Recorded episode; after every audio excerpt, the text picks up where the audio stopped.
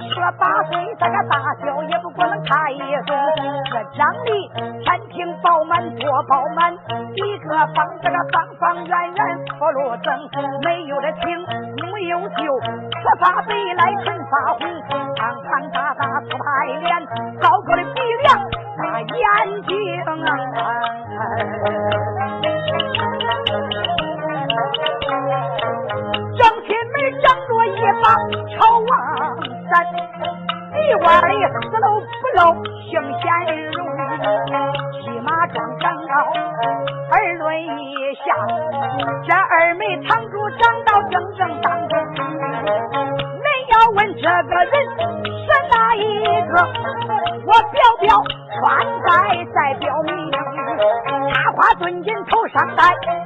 看着蓝山和几更，小厨吃好吹气油鼓，你看那云瓦断鞋二句灯，身上还背着一个大包袱，鞭腿战马没挑轻，他的家就在南京住，这个家住。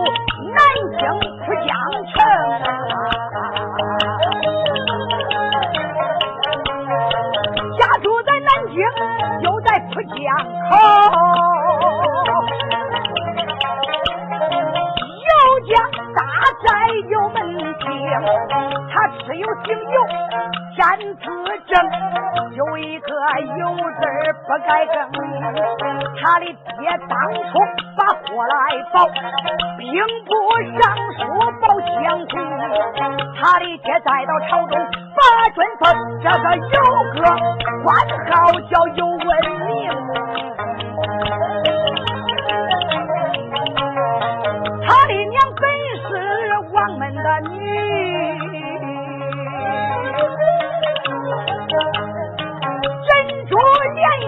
风城告密，没生下多儿，竟有多女。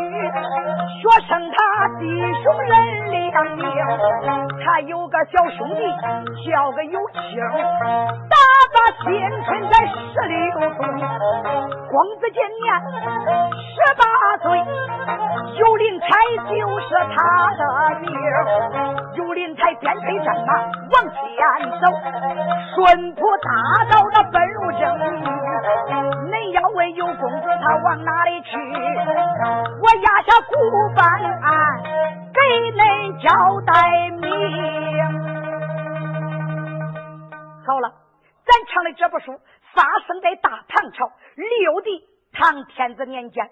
发生的这件事情书的名字就叫五河征西只因为大唐六帝天子登基以来天下大乱民不聊生外有奸臣内有奸臣外有辽邦西凉国打下战表遥遥大唐的江山。那个时候朝大空虚没有能兵上将万岁万般无奈传下圣旨表命老元帅郭子仪郭武功七十三岁，挂印为帅。老英雄飞燕的马彪、马战先锋，带着三十万兵马前去征西。征西怎么样？不怎么样。咋的？到那里说打一仗败一仗，仗仗不胜。眼看着大唐的江山随风就倒。就在这个时候，南京城浦江口大道一上过来一匹白龙战马，马身一上端坐一位文生公子。这位公子长的是天庭饱满，地阁方圆，文质彬彬，端端正正，讲究的是天官实书剑。他是谁呀？刚才唱都表了。南京城浦江口有家大寨人士，姓尤，他家爹爹并是兵部尚书，他家母亲本是一品诰命夫人，生下的弟兄两个，公子就叫尤林才，他一个兄弟叫尤庆。有的说他爹是兵部尚书，他家母亲是一品诰命夫人，为什么不在京城，在大道上为何？只因为他家爹爹告老还乡，到家下。家运不治，万贯家业被火而轰。雷位，他二老爹娘身得重病，一气之下相继而亡。尤林才他爹娘一死之后，撇下弟兄二人，怎么办？无家了，就住在家庙祠堂。住在家庙祠堂，没吃没喝。他兄弟长的是膀大腰圆，力气。较大就上山打柴卖米买面，有林才他有满肚子文采，那才是才高八斗，学富五车，济世渊博。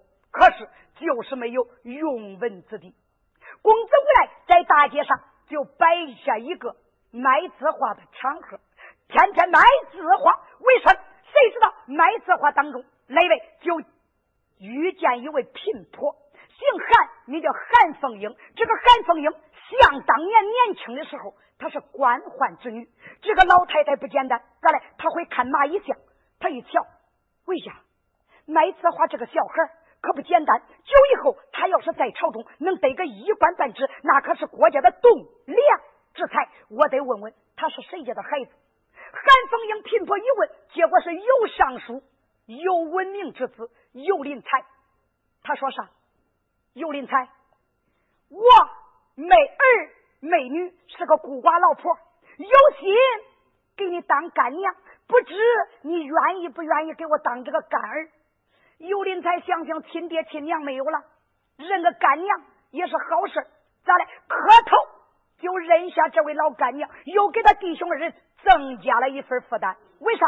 本来家庭贫困，没吃没喝，弟兄俩相知想法。挣钱度日，还得养活这个老太太。可是弟兄两个对这个老太太如同自己的亲生母亲一般，老太太看着两个孩子如同自己的亲生儿子一样，这叫人心换人心，四两换半斤。这一天，尤林才准备大街上买白字画摊，贫婆韩凤英一声说道：“儿啊，林才娘，何时吩咐？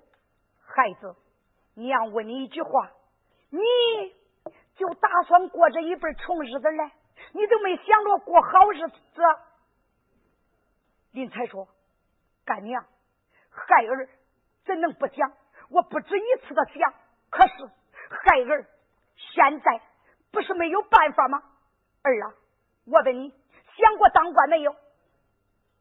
干娘，我想当官，又能怎么样？常言说。”朝中有人好做官，朝中无人做官难。娘，没俺爹了，现在咱家又穷成这样。虽说我有林才，有满腹才华，进京赶考，连个盘费都没有。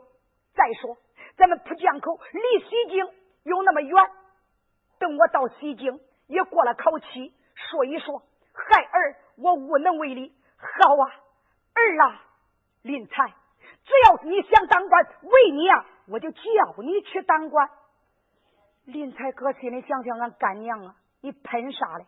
你要有这种本事，想叫我当官，我就去当官，你也不跟着俺弟兄两个受了。干娘，你有什么办法叫我去当官？孩子，别问啥办法，去把我那个烂包袱掂过来去。林才说娘，你那个烂包袱的是破破尘、烂套子，没有一个值钱的东西。儿啊，我叫你掂，你就掂，不必说那么多啊。是，尤林才就把这个烂包袱掂给平婆，但见韩凤英打开这个烂包袱，扒呀扒呀，扒出来了啥？一把扇子。这一把扇子名曰八宝阴阳扇，是个镇鬼之宝，价值连城。韩凤英平婆一声说道：“儿啊，林才，这把八宝阴阳扇你带在身上，到西京长安请去进宝求官。万岁爷兼爱此宝，能把你封个一官半职。你再把娘和那兄弟都接到西京长安，孩子，咱同住一起，还能受罪受苦了吗？”哎，娘，我有心进宝，身无分文，我带着国宝，半路以上，要是有个好歹，岂不叫母亲枉费心机？儿啊，你是不是发愁没有盘缠呢？这个你不要害怕，只要你答应为娘前去进宝求官，这盘缠就包在为娘我身上了啊！好，母亲。多谢你疼儿之心，孩儿我情愿前往。娘儿两个商量好，韩凤英从那一天开始就离开家庙祠堂，赶上求亲戚、告邻居，给他的干儿借银子、借盘缠。简短结束，盘缠结够，又给尤林才借了一匹马，买一身雪帽蓝衫。过了年，春暖花开。看了个吉日良辰，平破韩凤英就叫他儿尤林才动身上路。尤林才没敢怠慢，辞别他娘，辞别他兄弟，离开家下，出了村庄。搬鞍人等上去坐骑，将马一催，咯亮，顺坡大道，这回要上西京长安进宝求官，不去进宝，白话不提；要去进宝，下文书引起五恶正。心呀。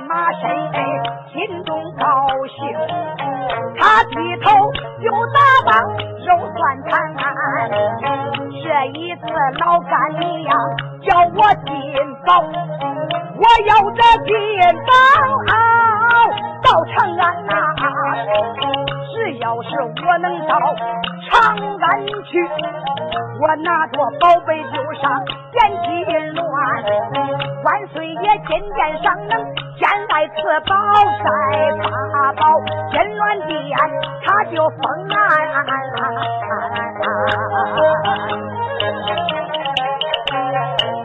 这要是您猜我能把官逮住我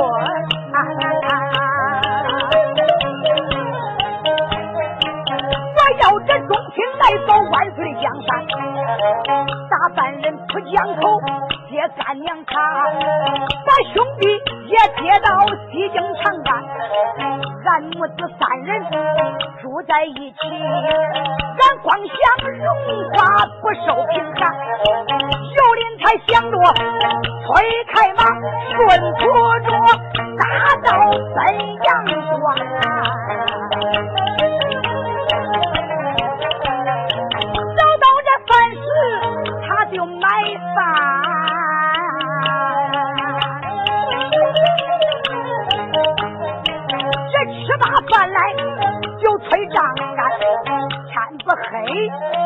他就住店，日出三站才奔阳关，有林台，就这样一天一天往前走，离家下一个月都平平安安。这一天，林台他再到马山，心中暗想，他低下头来暗盘算，像我这。见到饭食就买饭，日出三竿才奔阳关。将我这慢慢的往前赶，啥时候西京长安才能得关呐？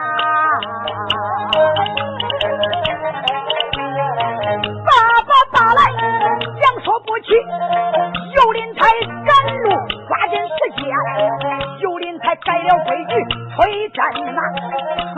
奔途着大道没得安，到了饭时他不吃饭，边催战马一溜烟。没想到有林才贪图把路赶，这个正气太阳坠落平川呐，这太阳日落到天黑晚。林台低下头，暗暗贪婪。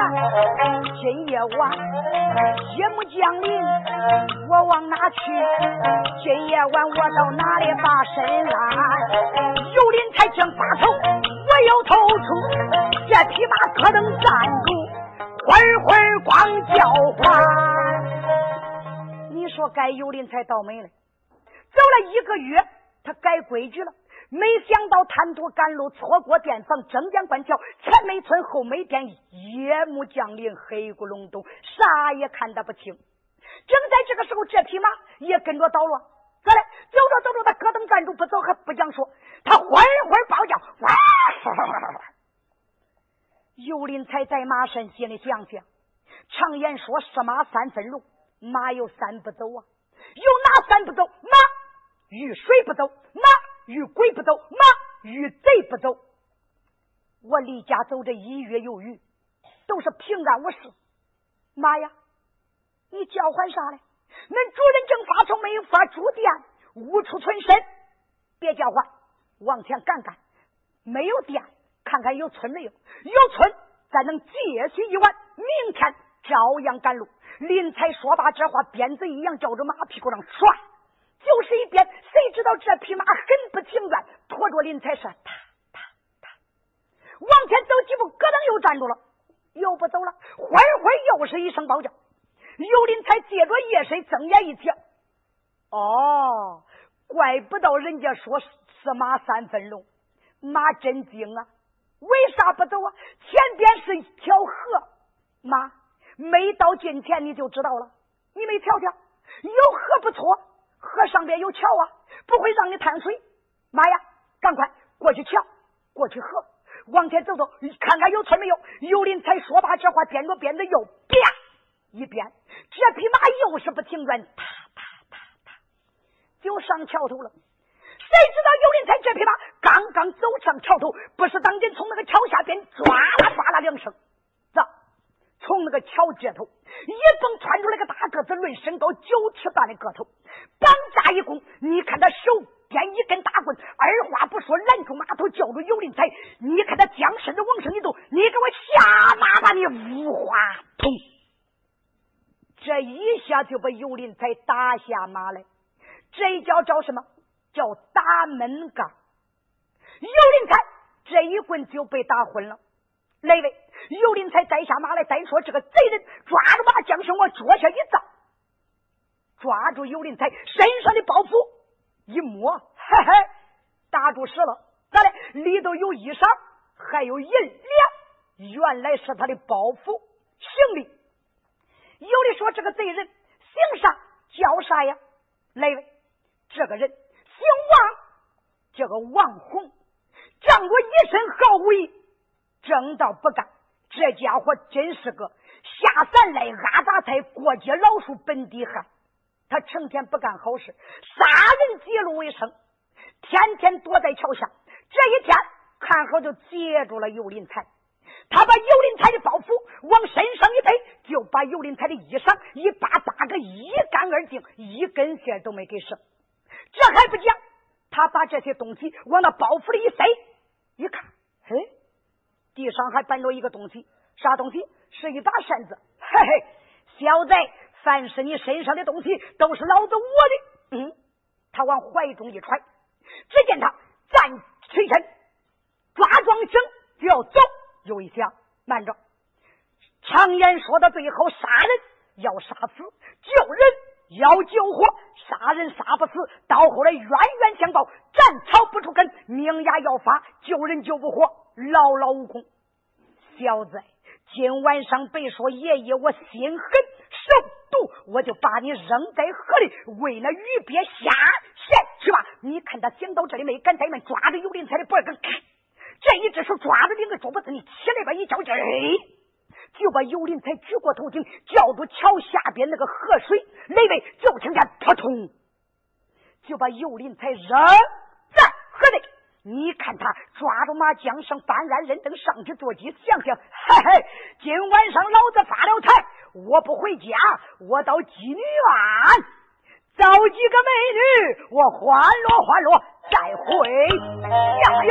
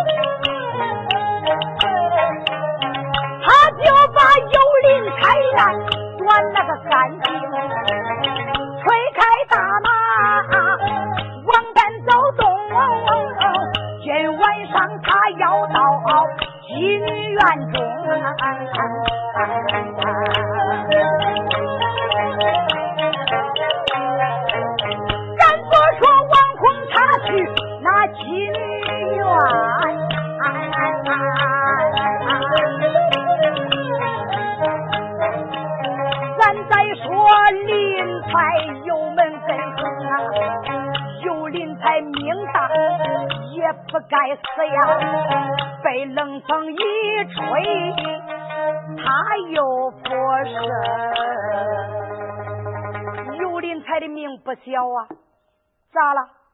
虽说王红扑通一声把他扔河里了，整个身子没有完全掉水里，咋嘞？两条腿给水里了，上半截身子还给旱地儿嘞。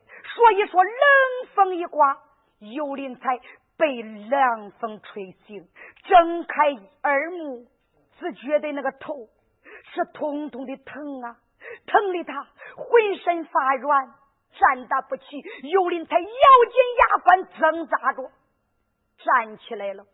尤林才站起来，又一阵冷风吹来，尤林才一打冷战，啊！低头观看，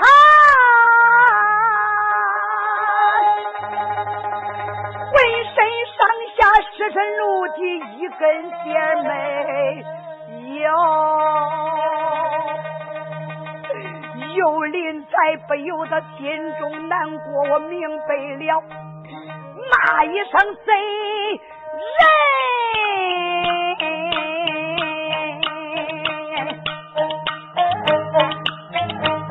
你把我断的好，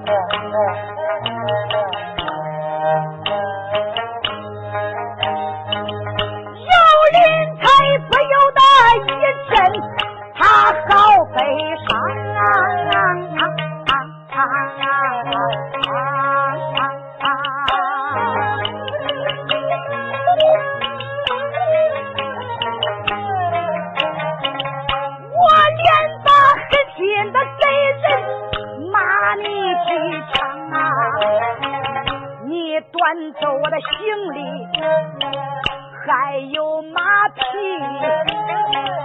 更不该断走我的宝贝，还有衣裳啊！你把我的衣裳都脱净，到天明里叫我打。走在这街上啊啊，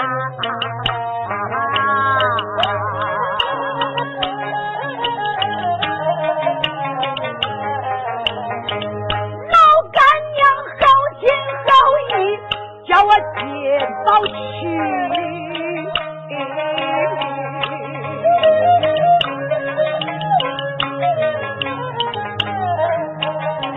他想着叫我那当官。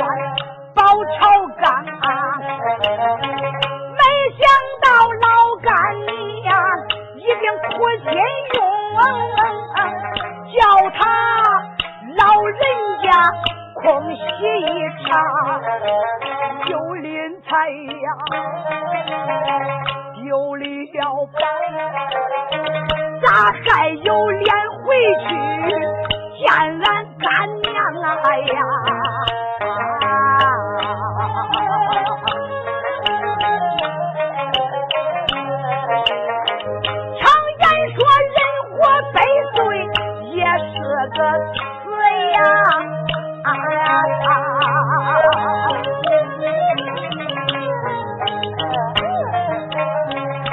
不如早死呀！早见阎王，有林才想到这里没有怠慢，又准备再到河内一命亡。又一想，不能不能来寻死，寻死了对不起我的干干娘。慢着，我要死了，让干娘跟俺兄弟在家等。他知道我丢宝贝，自己寻死了。他不在家继续等，等到啥时候是个尽头啊？不能死罢了，不免今晚上有林财，我往前走走，还是往后退退？不管找个店房，或者找个好心人。求告求告人家，叫人家赊给我一件衣裳，能顾住我这父母一体。大街上讨吃要饭，还回南京浦江口见了俺干娘，我好好的解释解释就是了。尤林才想到这里，走上河岸，来到桥头，想想我是往前走啊，还是往后退呢？尤林才正在拿主意，你看他东张张西望望，谁知道往正西一瞧，哎，咋看见正西方不远处看着就不远，有一盏灯明。林才想想有灯明就有人住啊，干脆我就到那盏灯明之处求告求告人家，叫人家写给我一这衣裳，也就是了。尤林才想到这里，你看哪敢怠慢，迈步走上桥头。来呗，若过桥头，他直奔灯明；有林才不直奔灯明，废话不提。有林才要直奔灯明，下一回他再想活，可就难了啊！啊那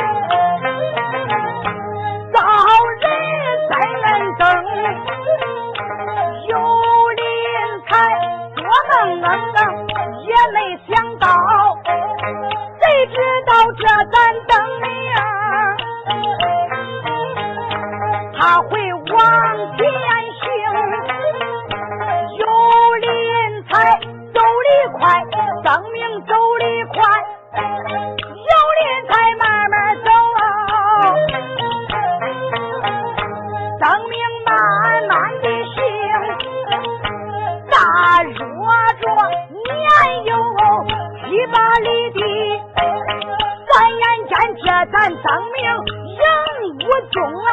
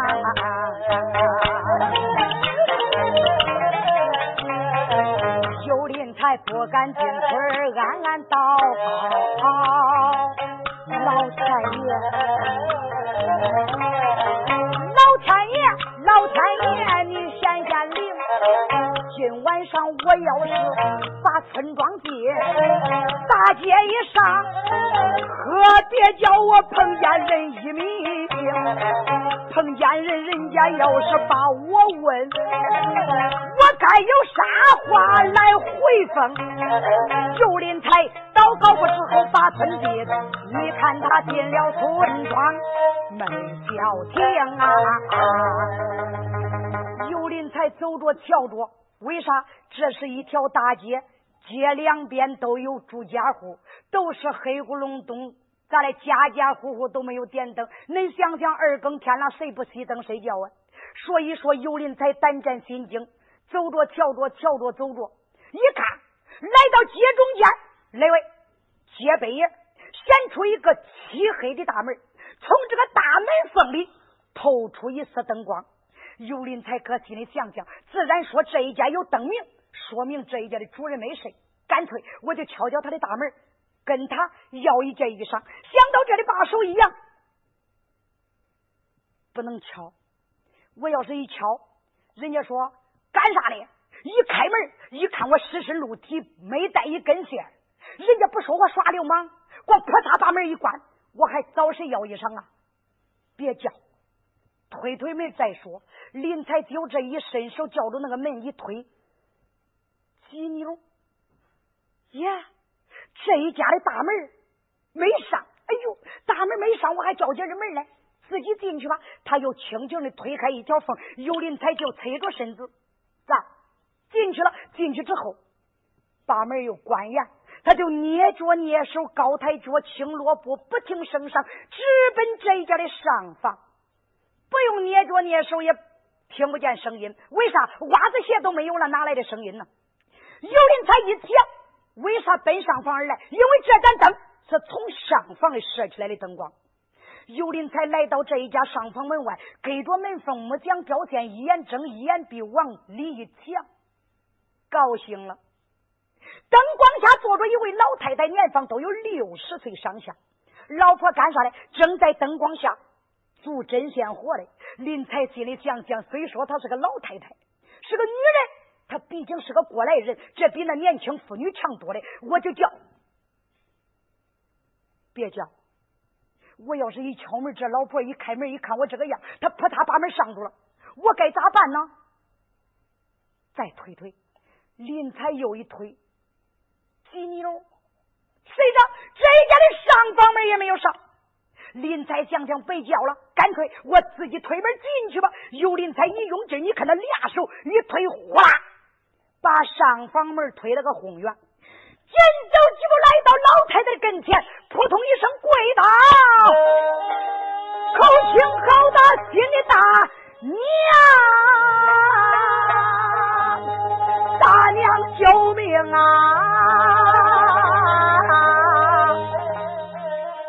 别说是个老太太，是个老头也得吓个半死咋嘞？恁想啊，老婆低头正给那做针线活的那个门呼啦一开，太太吓得不得了。又一看打外边过来，也不知道是人，也不知道是鬼，尸身露体，连一根线都没有，扑嗒一声就跪到他面前了。你说老婆不害怕呀？老婆一下吓得哎呀咕噜，咋嘞？他就趴地上去了。站也站不起来了，老婆就爬，往哪爬？往暗间里爬，爬着还喊着：“哎呀，大鬼，大鬼，大鬼！”林才说：“好心的大娘，我要打鬼，我是个人呐。”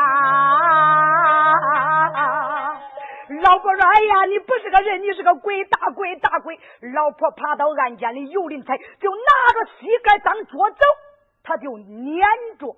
到到案件门口，一心叫到：“好心的大娘，你老人家行行好，舍给我一件衣裳吧！我不是个鬼，我是个人。那老婆一看他只管撵着他叫大娘，又跟他要衣裳来。老婆说：“你要衣裳。”要衣裳，这这这，我我我我上哪给你弄衣裳去啊？人到四处迷呀，本来暗间里也没点灯，黑咕隆咚，老婆也吓迷了，是光了转圈了。谁知道有林才堵住暗间门，他出也出不去。老婆万般无奈，上身穿了两件衣裳。老婆穿那个衣裳都是那大襟衣裳啊，他就解开扣，脱下来一个，给着那个暗间门扔出去了。你要是个人，该先顾住你的身子再说，你看看难看成啥？他这一扔。林才伸手一接，林才接过来，往那腰里边一围，一掖，还怪好嘞，咋嘞？跟个半截裙子差不多，总算顾住了父母一体。老太太这个时候稳了稳心神，就问你：你到底是个人呐，是个鬼呀？大娘，我是个人，不是鬼。他一说他是个人，不是鬼，老婆不害怕了。老太太就快动残联来到案件门口。你是个人，对，咦，你是个人，你咋不穿衣裳啊？大娘，我遇见了短路的贼人，把我的衣裳、行李给我短个一干二净。啥？你被人短了？正是，咦。狠心贼呀，狠心贼呀！哎，你端人家的行李，端人家的东西，你好不该把人家的衣裳都端光端净啊！啊，孩子，我听你说话的口音，咋不像俺这此地人呐？大娘，俺家就不是这儿的。那你姓啥叫啥？家住哪里？大娘。你要问我的家乡住处，姓甚名谁？你老问站在上方，听我慢慢的道来呀。咱大家听了啊！有林才今晚上倒霉不倒霉？咱跟他这一表家说的，咋的？今晚上坏事都坏到他家了。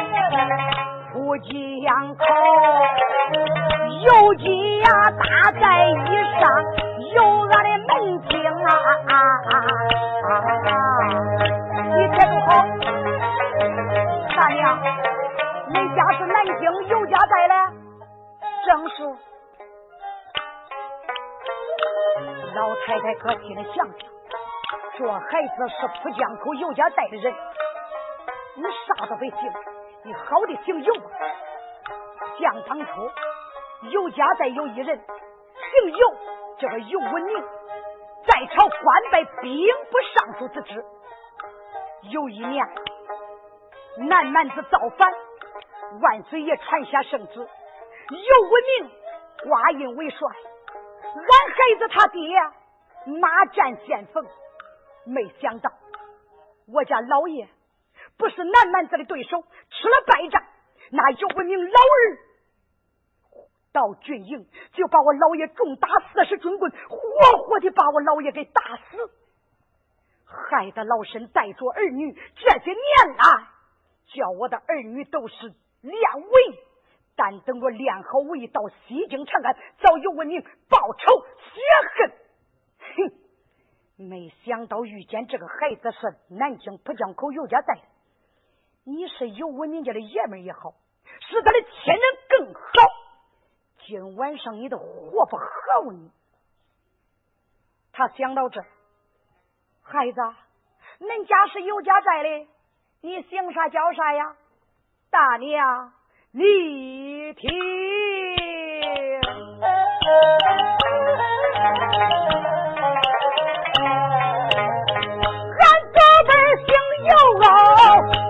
子正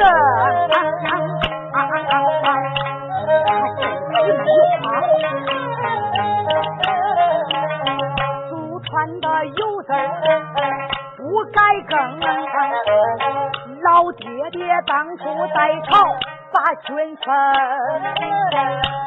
官拜过兵部尚书保江红，他老的名字我不敢讲，我要是不说，大家不知情，何不严肃？都是真，说对我说一说，他老的名，老爹爹当初在朝把国宝，有一个官号就叫有为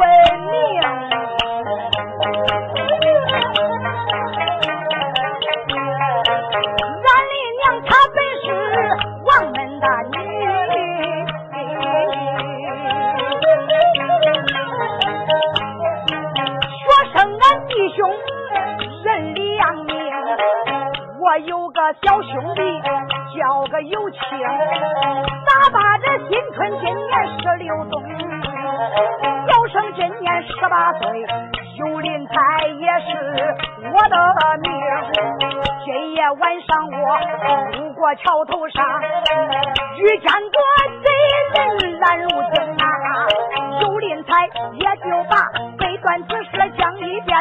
老太太这气的牙根疼，暗暗的我都不怕别人来骂，我连把尤林才暗骂三声。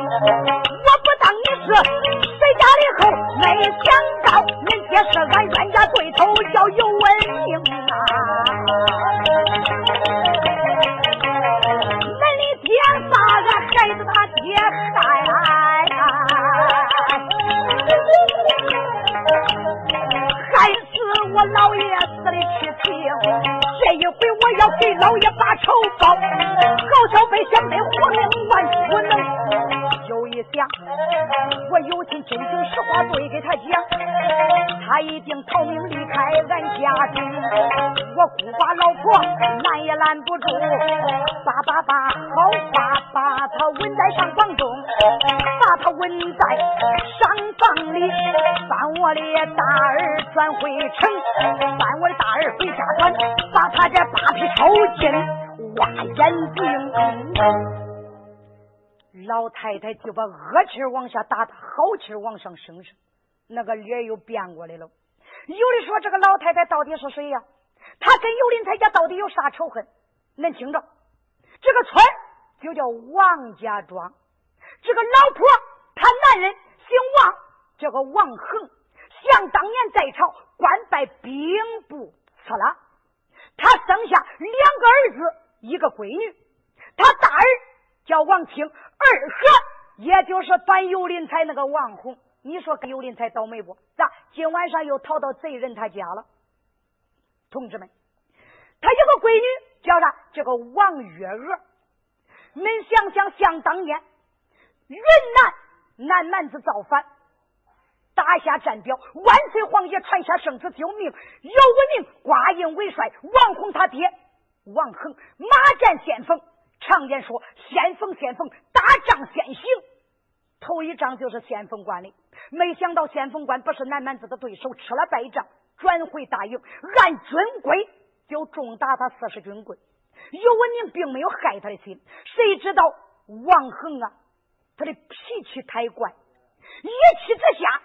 把心给气炸了，想想我为啥不是南蛮子的对手？就这把心一气炸，没出三天，王恒死了，老婆就怀恨在心，想着是尤文明把他男人给打死了。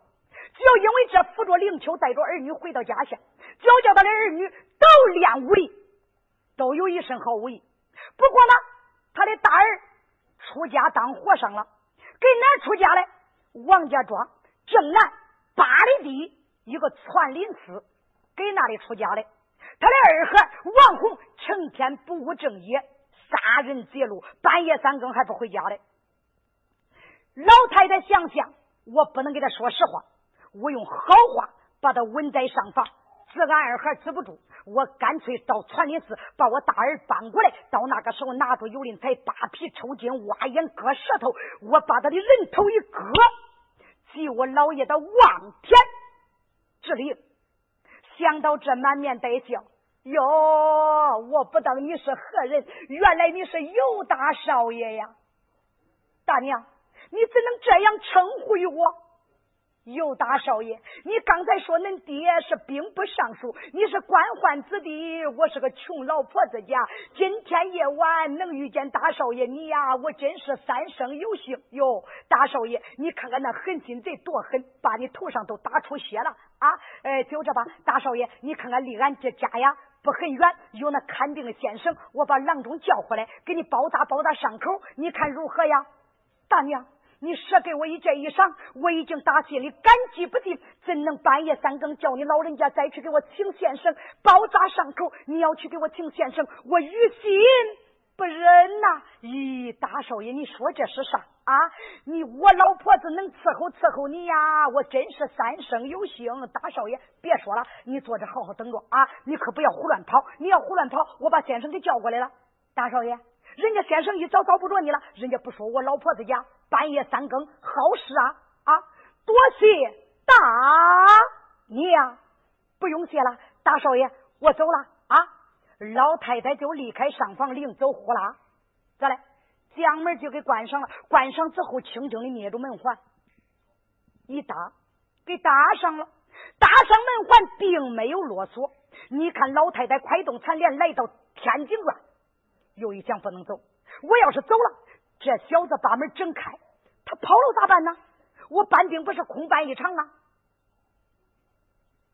有了，我不免领走，把他交给个人，交给谁呢？东屋是我儿媳妇，东楼是我闺女，不能交给俺儿媳妇。咋的？